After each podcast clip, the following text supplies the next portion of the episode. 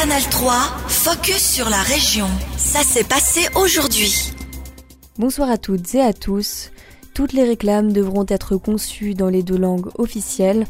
Les Biennoises et Biennois ont accepté hier à presque 53% la révision totale du règlement sur la réclame. Les affiches publicitaires devront dorénavant être bilingues, par exemple imprimées à nombre égal, certaines en français ou certaines en allemand.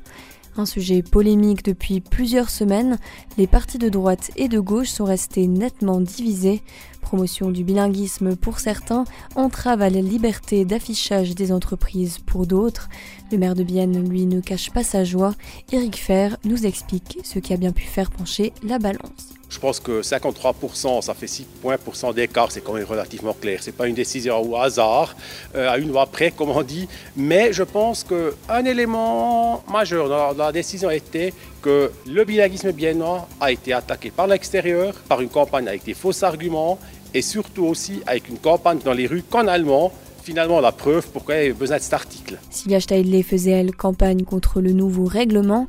L'ancienne conseillère municipale PRR n'est donc pas satisfaite par la décision de la population biennoise. Je suis relativement déçue que le peuple biennois ait accepté cette euh, révision du règlement.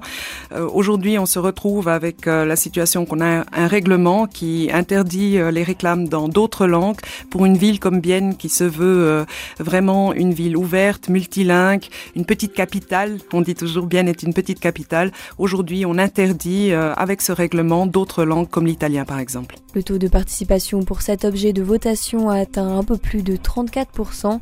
Le règlement de la réclame doit encore être approuvé par le canton. Il sera ensuite mis en place d'ici au début de l'année prochaine.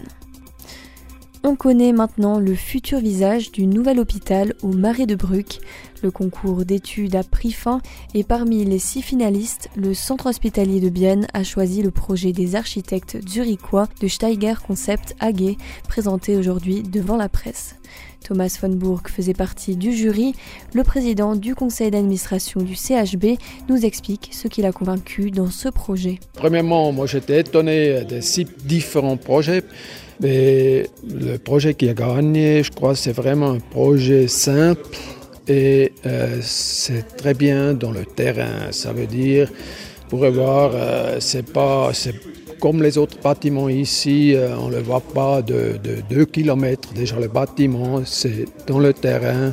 je crois que ça, c'était vraiment le, le, point fort de ce projet. Le directeur général du centre hospitalier de Bienne et membre du jury, Christian Schneider, est lui aussi certain d'avoir fait le bon choix. Le bâtiment qu'ils ont, qu'ils ont dessiné, euh, c'est, un bâtiment avec une forme de, en anglais on dit understatement, ça veut dire euh, c'est humain, c'est pas trop grand, c'est pas trop petit, ça, correspond complètement euh, à notre manière, comme nous on voit notre mission. On veut pas faire du bruit, on veut juste aider les gens. Le deuxième point, c'était que ce bâtiment est hautement flexible. Ça veut dire qu'on euh, peut, on peut l'adapter avec euh, le temps, avec l'évolution de la médicotechnique, la digitalisation. Et troisième, ça correspond à ce que nous cherchons. Ça veut dire on a, on a un coût qui n'est pas trop élevé pour ce bâtiment, le coût de construction. Et également, il y a une durabilité qui était montrée dans ce projet, euh, la durabilité écologique qui est pour nous aujourd'hui aussi une grande question. Le CHBSA présentera ce projet vainqueur dans le cadre d'une exposition publique à la salle polyvalente Erlen de Bruck à partir de ce jeudi. L'ouverture est prévue pour 2029. Reste encore notamment à décider des spécialités que proposera ce nouveau centre hospitalier. Douane d'Aucher, le plateau de Diès et Glérès ont jusqu'à fin janvier 2025 pour trouver une nouvelle solution pour l'épuration de leurs eaux usées.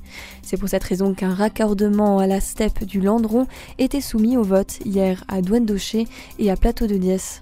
Glérès votera demain sur ce sujet lors de son assemblée communale. On décrypte la situation avec Lyndon Viglino. L'actuelle steppe de Toinbar, située à la périphérie de Douane, ne répond plus aux exigences cantonales en matière de traitement des eaux.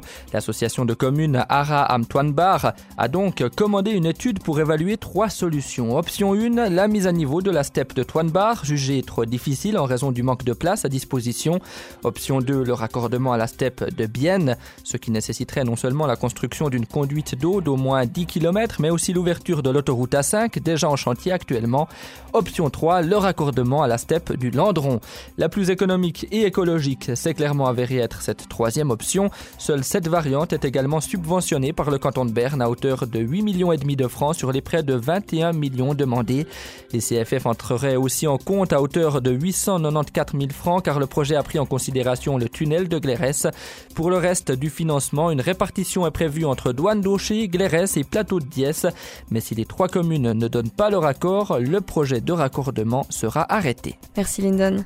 Hier, les communes de Douane d'Aucher et du Plateau de Diès ont voté en faveur du raccordement à la steppe du Landron, respectivement plus de 91% à Douane d'Aucher et 87% à Plateau de Diès. La commune de Glérès se prononcera à son tour sur le sujet lors de son assemblée communale de demain. Des algues bleues dans le port de Vigneul, au bord du lac de Bienne. Samedi passé, des agents de la police du lac ont contacté l'inspection de police de la ville de Bienne. Ils ont informé que des algues bleues avaient été détectées au port de Vigneul. Depuis, des affiches de prévention sont visibles à proximité du lac. Ces algues bleues peuvent proliférer rapidement. Elles peuvent représenter un danger pour les êtres humains et les animaux, car certaines espèces produisent des toxines. Julien Steiner, vice-chancelier de la ville de Bienne, nous explique ce qui les rend dangereuses. Il faudra ben, voir ce qui se passe dans d'autres cantons. Donc là, on voit par exemple Genève quand même un signal positif. Continuer aussi à trouver une solution euh, au niveau national et puis euh, voilà, amener, amener le sujet parce que le besoin d'avoir euh, des conditions cadres qui soient meilleures pour les familles, meilleures pour l'égalité, ben, ils sont là. Les besoins de crèche, les besoins de, de congé parental, euh, le, le, besoin est grand, la population le, le, reconnaît aussi, on le voit régulièrement dans les sondages. Maintenant, c'est aux politiciens de prendre leurs responsabilités et trouver des solutions pour euh, la population. Ces algues bleues peuvent disparaître en cas de forte pluie ou lors de remous importants. Les précipitations d'hier n'auront pas suffi pour les éliminer au port de Vigneul. Canal 3, focus sur la région. Aussi disponible en podcast sur Spotify et Apple Podcast.